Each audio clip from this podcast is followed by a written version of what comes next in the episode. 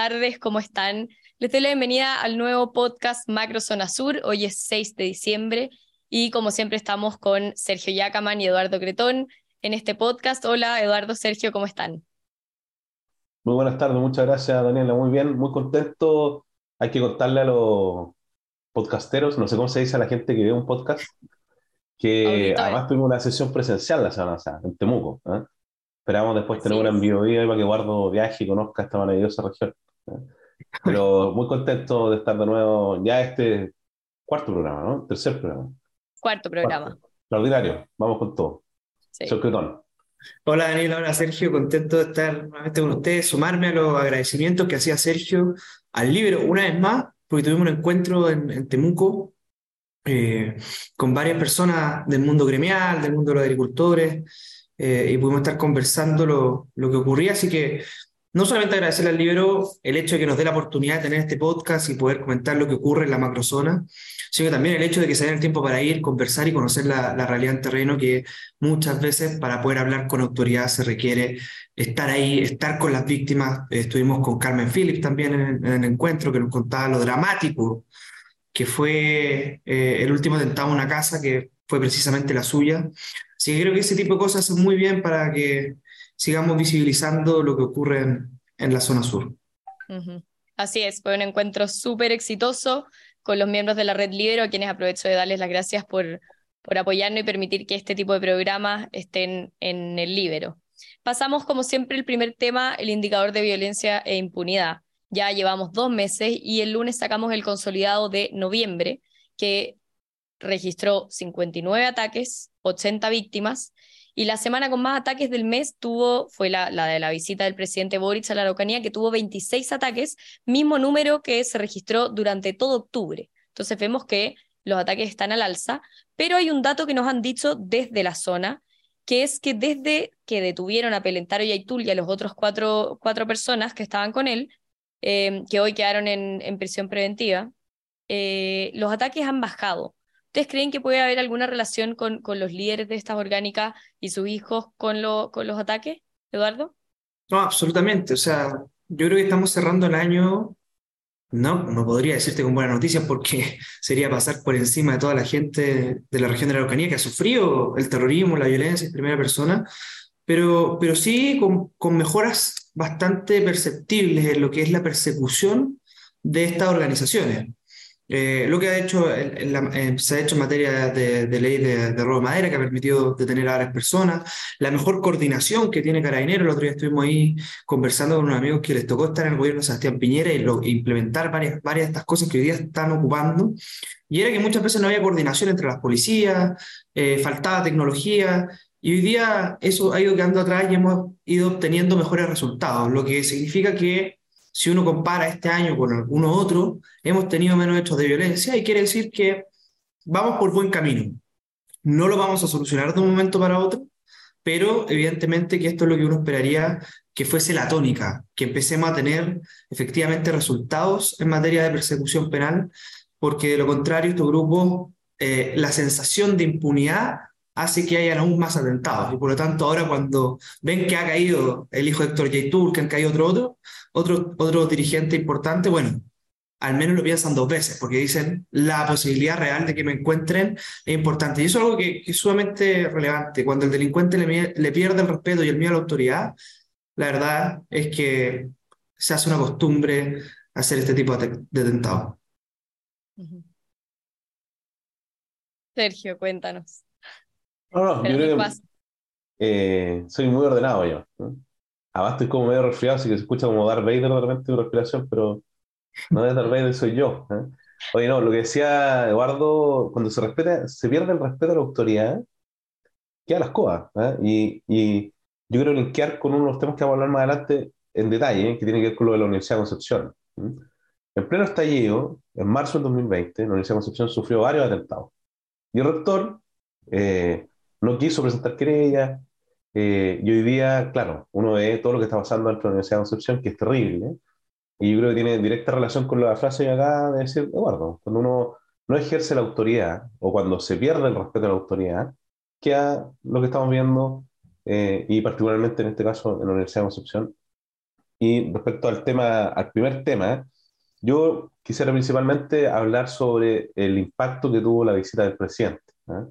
Yo creo que la señal del aumento de atentados en esa semana es una clara demostración de la vocación terrorista que tienen estos grupos, de eh, alejarse al Estado, de destruir el Estado, de evitar que el Estado opere en los territorios. Entonces, la visita del presidente uno puede estar de acuerdo o no con él, pero a mí me parece que es una buena señal de que el Estado esté presente. Y estos atentados no tienen que amedrentar al Estado, tienen que estar con mucha más fuerza, ¿eh? con mucha más fuerza que estar presente el Estado. Ojalá fuera con más frecuencia el presidente a la región de la Eucanía y ojalá se venga a la región del Biobío, ¿eh? que no ha venido todavía, y también una región que por primera vez está teniendo atentados en la provincia de Concepción, y eso es algo grave que ojalá el gobierno lo pueda abordar rápidamente. Así es, vamos a comentar el tema de la Universidad de Concepción en unos minutos, pero antes me quiero detener en un tema que en un reportaje publicó Libero hace unos días sobre los diálogos del Plan Buen Vivir. Ya hemos escuchado bastante el Plan Buen Vivir y también de que estos diálogos que se están haciendo en la zona, de hecho la ministra del Interior, la ministra Toa, muchas veces habla de los diálogos cuando va al Congreso a defender una nueva prórroga del estado de excepción. Entonces el Libero pidió por transparencia cuáles eran efectivamente los diálogos que se estaban dando, a lo que respondieron que, bueno, en 177 días se han realizado 184 diálogos, pero no se sabe con quiénes ni dónde, y tampoco hay actas de esos diálogos. Entonces, yo les quería preguntar si ven que esto es una situación transparente, si creen también que el plan Buen Vivir puede tener un buen camino, un buen final, porque hasta el momento yo los he escuchado a ustedes decirme que no, no ven que ha tenido mucha, muchos resultados. yo, siempre lo que he dicho es, una, una cosa es el plan Buen Vivir, otra cosa es la comisión que pidió el presidente. Yo creo que las comisiones, cuando se sientan actores transversales en las mesas, sirven. El problema es que, insisto, que ninguna comisión, ningún plan Buen Vivir va a solucionar el tema si es que no cerramos de una vez el tema, el tema de orden público y, perseguimos a estos grupos terroristas con toda la ley y lo logramos erradicar, porque es una condición para, para el diálogo. Tú no puedes eh, dialogar o, pretender dialogar con quien te, apunta con una pistola.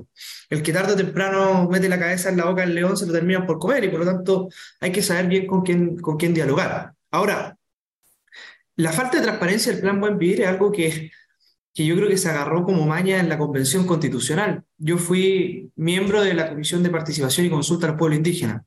Y fíjate, Daniela, que hasta el día de hoy no sabemos en qué se gastó la plata de la consulta indígena. Se gastaron, sin mal, no, recuerdo, como 300 millones de pesos en honorario. ¿A quién se le pagó?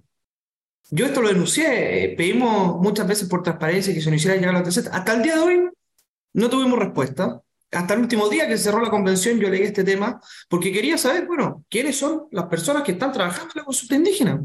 Pues yo tengo hasta el día, y, esto lo he dicho públicamente, tengo mis serias dudas de que las personas que hayan trabajado en la consulta indígena hayan sido amigos de los escaños reservados y quizá hayan utilizado fondos públicos para pagar favores políticos. Y el segundo problema que tiene esto el plan Buen Vivir no es solamente la falta de transparencia, que es, la verdad, eh, no hay palabras para poder describir la falta de transparencia y la, la, poca prolijidad con lo que se hace, sino que hay un segundo problema, que tiene que ver con quién conversas. Porque la Convención Constitucional dice, no, vamos a hacer una consulta indígena, súper bonita, súper participativa. Oye, participó el 0,6% del padrón indígena. 9.000 personas. Estamos hablando de millones y millones de pesos que se gastaron. O sea, es una vergüenza. Y esas mismas malas prácticas de la Convención Constitucional hoy día la están aplicando en el Plan Buen Vivir. ¿Y qué es lo que hay de fondo? Lo que hay de fondo es que hay una montonera de activistas que utilizan la causa indígena para llenarse finalmente los bolsillos o para pagar favores políticos. Hay muy relevante en el fondo, este es un problema de Estado y como tal, eh, abórdalo desde el Estado. Y ahí lo que hace, eh, Eduardo hace un comentario muy bueno, en el fondo, ah, si hay una comisión que sea la comisión la que convoque a estos conversatorios, no sé cómo le llamaron, pero diálogos ciudadanos, ¿cierto? Pues al final del día, ¿a quién están invitando? ¿eh? Y no hay que olvidarse que en la región de la Araucanía y la provincia de Arauco, no solo el presidente no obtuvo mayoría, fue, ganó José Antonio Caz, en las ambas regiones ganó el rechazo. Entonces, eh, desde el punto de vista político, electoral, no tienen mayoría y eh, este tema hay que abordarlo mucho más allá que eso. Entonces, claro, uno podría decir, oye, han hecho muchos más conversatorios o diálogos que días que han transcurrido, pero pareciera que lo están haciendo solo con los amigos. Entonces, hay que ampliar esa convocatoria, invitar a más gente, ser más transversal, porque los problemas de Estado se tienen que abordar con altura de Estado. Ustedes son de la zona y además tienen redes allá, o sea, uno de la Araucanía, otro del Biobío. ¿Ustedes han escuchado de estos diálogos? ¿Han, hablado con alguien que haya participado en ellos? Porque son, tendría que ser más de uno al día, incluido los fines de semana. Eso es un dato que es curioso. y pasa, no, yo he escuchado a nadie, y pasa lo mismo que nos ocurría a nosotros con, con Arturo Philip y con Hans Curamil, cuando, cuando estábamos en la campaña, nosotros recorríamos comunidades indígenas. Pues nosotros también sentimos que eh, muchas veces nuestro sector dice el tema indígena es solo de ellos. No, hay una, hay una forma de mirarlo. De hecho, los indígenas, los mapuches, por lo general votan por la centro derecha, por la derecha. Y por lo tanto, nosotros hicimos el trabajo de ir a las comunidades, a conversar con las comunidades sobre el proceso constituyente. Y la primera pregunta que le hacíamos es, oigan, ¿a alguien de acá le hicieron la consulta indígena? A nadie, a nadie, absolutamente nadie. Porque lo que hay detrás de esto es que hay grupos que tienen verdaderas redes, comunidades amigas, y que viven diciendo que ellos representan al pueblo indígena, pero le preguntan a las mismas comunidades de siempre, a las comunidades amigas, a las comunidades políticamente activas, así las denominaban ellos en, en, la Comisión de Pueblo Indígena en la Convención Constitucional. Entonces, lo que yo veo, y con mucha preocupación, Daniela, es que están repitiendo esas mismas malas prácticas de la Convención Constitucional ahora en el gobierno del presidente Boric. Y lamentablemente, para poder tener paz, para poder tener un diálogo de verdad, se requiere transparencia. Porque lo que uno menos quiere es que esto termine siempre coaptado por un grupo que dice representar al pueblo mapuche, pero al final no lo representa. Fíjate que en la Convención Constitucional yo escuché de todo. Y pasó que a la hora de los Q, cuando tuvo que votar con voto obligatorio, cuando fue la votación con voto obligatorio sobre el plebiscito, en las comunas con mayor porcentaje de población mapuche, el rechazo ganó, pero por lejos. Entonces, finalmente, ¿a quién representan estos grupos? Son activistas, son gente que se llena los bolsillos tratando la causa mapuche o aprovechándose de la causa indígena, pero que en realidad conversan con aquellos indígenas que solo le caen bien a ellos, como si fuese una única forma de ser indígena o ser mapuche en Chile. Otro punto que, les quería plantear para que, para que me comenten de estos diálogos es que una de las, de las conclusiones, los resultados que, que ellos entregan en esta solicitud de transparencia que hicimos, es que em, hay tres actores de conflicto que se identifican. La iglesia, Parque Nacional y Parque Eólico. Sabemos que la semana pasada los parques nacionales fueron víctimas de, de ataques, de hecho los cerraron y fue toda la polémica, y los parques eólicos en general han sido bastante rechazados por estos grupos más violentistas, terroristas, como los queramos llamar. Entonces, ese punto, ¿cómo lo ven? Que, que esos tres sean los actores de conflicto identificados en estos diálogos. ¿Depende esa respuesta de quién uno habla? Los parlamentarios de la zona claro. sesgo o sea, parece que están yendo puros activistas. En el fondo, ¿cuál ¿qué les pasa con la iglesia? Ah, bueno, podría decir la iglesia, claro, hay un ex jesuita que está metido en los temas de violencia, pero la iglesia en general es más bien víctima, tú lo dijiste al principio. Los parques nacionales son víctimas, los parques eólicos también. Entonces, si los eh, complica a ellos, los que están participando, pareciera ser que quienes han participado de los diálogos son parte de quienes realizan los atentados. Me queda como la duda. ¿no? Porque yo todos los que tú nombraste, y vimos dramáticas imágenes cuando estaban abandonando el parque, y menos mal el delegado presidencial, en una muy buena decisión, exige que mantengan los parques abiertos. Y hemos visto como quemado iglesias, o sea, eh, eh, eh, esas tres institucionales que mencionaron son absolutamente víctimas y no violentistas, todo lo contrario. ¿Viste, escritor? Yo, yo, yo haría la pregunta, ¿qué problema tienen con las iglesias? ¿Qué problema tienen con las escuelas? ¿Qué problema tienen con los APR? ¿Qué problema tienen con parceleros que, humildes de la zona? O sea, los tipos no respetan nada.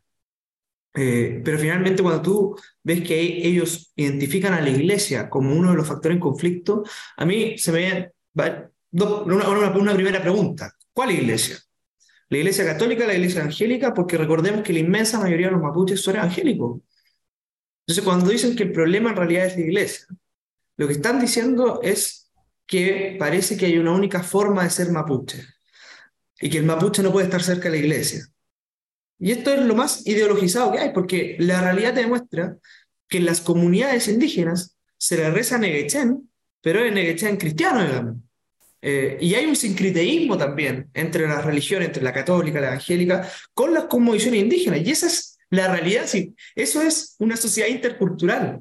Por lo tanto, cuando ellos dicen que la iglesia es uno de los, de los principales eh, factores de conflicto, yo diría que no. Yo diría que la iglesia es uno de los componentes hoy día más marcados que tiene el pueblo mapuche. Y esto es, yo invito a cualquier persona que vaya a la región de Araucanía, en todas las comunidades hay una iglesia evangélica o hay otro porcentaje alto de mapuches que son católicos. Entonces, empecemos a derribar esas ideas que nos quieren instalar de que no es posible ser mapuche y ser cristiano. Porque eso es una de las grandes mentiras que han instalado estos movimientos revolucionarios eh, y que muchas veces el progresismo en Santiago, sin conocer eh, realmente la realidad, también eh, lo cuestiona, porque hoy día la iglesia en general vive en una crisis de, de, identidad y de adhesión muy, potente, pero siguen siendo muy arraigadas en la sociedad mapuche, en la sociedad de la macrozona sur. Impresionante el progresismo santiaguino, ¿eh? Molde Castro es un tremendo ejemplo que tiene miles de aplicabilidades en la vida diaria de la gente que vive en el sur. Yo quería comentar un dato histórico, que es un dato, no hago un juicio, eh, o si lo hago, no, solo lo hago comentar, que cuando Héctor Yectur estuvo preso la primera vez, y fue dado como en libertad, fue porque consiguió un empleo, tenía que tener trabajo. Y consiguió un trabajo en el de Concepción. Entonces, la iglesia es víctima, ciertamente, pero además ha sido eh, piadosa, por decirlo de alguna manera, en colaborar, ¿cierto?, cuando Héctor necesitaba salir de la cárcel. Entonces, eh, pongo ese dato, además, a propósito de la conversación. Si más encima le dicen que es como los que lo violentan, me, me sorprende, pues yo tengo una concepción absolutamente distinta. Pasamos ahora al último tema que, que anticipamos. Eduardo, ¿querías comentar algo? No, no, que siempre lo comentamos con Sergio, con Sergio ya fuera de cámara, digamos, pero, pero también no hay que olvidar que si bien la iglesia está muy arraigada, también hay gente de la iglesia que ha ido a instalar o evangelizar en la macrozona sur con la famosa teoría de la liberación. Y ahí tenemos el caso de, este ex jesuita, eh, García Huidobro, que eh, ha ido básicamente a predicar la, la teoría de la, de la, liberación, la teología de la liberación, digamos. Y eso evidentemente que hace que las comunidades finalmente terminen creyendo, avalando la violencia como un camino para lograr soluciones. O sea, él fue a evangelizar y salió evangelizado. Yo creo que se olvidó de Cristo. Ahora está hablando de cualquier otra cosa porque es uno de los que permanentemente está disparando al cuartel de Quiquico de Carabinero. Entonces, él tiene un rol ya alejado de lo que fue su vocación, absolutamente. Bueno, como les comentaba, pasando al último tema, que fue lo que anticipamos antes de la Universidad de Concepción, te quiero preguntar, Sergio, ¿cuál es tu diagnóstico de lo que está pasando en la universidad, siendo que vimos la semana pasada peleas con cuchillos, con palos, una mujer encañonada?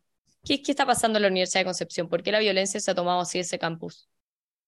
yo creo que la violencia se ha tomado las calles de varios lugares, no solamente en la Universidad de Concepción. La Universidad de Concepción tiene la virtud, que es un campus abierto, que es una definición, la universidad tiene 103 años, histórica, que está al servicio de la comunidad y permanentemente familias van a pasear con sus eh, hijos. Recientemente hubo un festival de innovación social, hace poco, el fin de semana, y lamentablemente lo que ocurre en la sociedad está pasando en la universidad. Y yo creo que particularmente tiene que ver con lo que comentaba Eduardo hace un rato, que si la autoridad universitaria, que es el rector, estuvo en contra de presentar querellas para quienes destruyeron la universidad a propósito del estallido, eh, claramente la señal es muy mala. Es casi como que uno ve un cierto coqueteo de la, eh, del rector en particular o de la universidad con los violentistas. Y eso creo que es una muy mala señal que está teniendo consecuencias graves, como las que vimos recientemente con las personas acuchilladas. Yo vi una imagen terrible una persona apuntalando a otro con una pistola. O sea, eso yo creo que es grave, además a plena luz del día, eh, familias que van a pasear todos los días, o sea, eh, yo creo que lo que está pasando es gravísimo y me parece una muy buena decisión. Hoy día anunciaron el rector con el alcalde de Concepción y otras autoridades que van a permitir los, eh, las rondas de carabineros dentro de la universidad.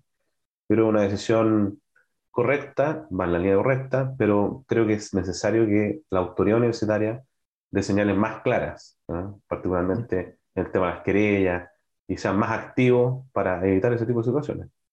Oye, yo ahí muy breve. Creo que lo que ocurre en la Universidad de Concepción es reflejo de lo que está ocurriendo en todo el país. O sea, el Instituto Nacional lo, lo hicieron, no a decir garato, pero, pero lo reventaron, digamos. Y yo creo que eso tiene que ver con una situación sumamente compleja que está viviendo Chile hoy día que tiene que ver con la falta de sentido. No lo digo en, una palabra, en la religiosidad del, concepto, sino que hoy día hay falta de sentido en general en la sociedad. Fíjate que esta semana, Daniela, nos enteramos de una noticia terrible para la región de la Araucanía. Dos mil jóvenes se trataron de suicidar solo este año en la región de la Araucanía. Dos mil jóvenes. O sea, es una, una situación bastante lamentable. Y uno de los elementos que le da sentido a la comunidad, o sentido de pertenencia, o sentido a la vida, digamos, tiene que ver con la autoridad. Y cuando tú eh, pierdes el respeto por la autoridad, creo que finalmente también estás perdiendo uno de los elementos que le da sentido a la, a, la comunidad y se empiezan a generar situaciones como esta donde día a día se comienza a validar, la violencia como método de acción política. Yo hago un llamado a volver a recuperar el respeto a la autoridad, pero no por una cosa simplemente que la autoridad se tenga que entender a palo. La autoridad evidentemente tiene que ser uso de la fuerza, pero la autoridad también tiene otra dimensión, que es la dimensión de darle sentido a la comunidad, de ser ejemplo y de valorar la autoridad porque nos permite a todos vivir en orden, vivir en paz y vivir en tranquilidad. Oye, yo aprovecho ese llamado, Eduardo, justamente por la Universidad de Concepción. Si hay una marca instalada en la región del Biobío y particularmente en la provincia de Concepción, es la Universidad de Concepción. hay que tomársela muy en serio. Y a quienes son parte de esa comunidad, profesores, académicos, estudiantes, tómense muy en serio la universidad. Yo sé que prontamente van a hacer una revisión, reformulación de los estatutos. Hay que estar muy atentos porque ya conocemos la mano de la actual autoridad universitaria. Por lo tanto, hay que tener ojo de que los cambios que se hagan no eh, generen cambios tan profundos o sean cambios que no queremos. Entonces, eh, hace un llamado a que sean muy activos los miembros de la comunidad universitaria de la Universidad de Concepción para estar atentos y evitar que esa universidad siga por este camino que, a mi parecer, es el equivocado. No sigamos matando la educación pública, aunque le duela a los que creen que la Universidad de Concepción no es una universidad pública por no ser estatal. La Convención Constitucional, hecho, no quiso sesionar ahí porque no era una universidad estatal. Pero además le habían pedido algo al rector, porque solo iban a sesionar ahí si es que levantaba las querellas, lo trataban de manipular, y menos mal fue en ese caso muy decidido. Yo creo que Jaime Baza fue el que trató de hacer eso. Y ahí hay una polémica ahora en Twitter entre la Paulina Astroza, que es una excelente académica de la universidad, con Jaime Baza por este punto en particular. Es cierto. Bien, Sergio, Eduardo y a todos nuestros auditores que nos están viendo, muchísimas gracias y nos vemos el próximo martes en un nuevo podcast Macro Zona Sur. Que esté muy Muchas gracias, Daniela. Chao. Chao, chao. El libero, la realidad como no la habías visto.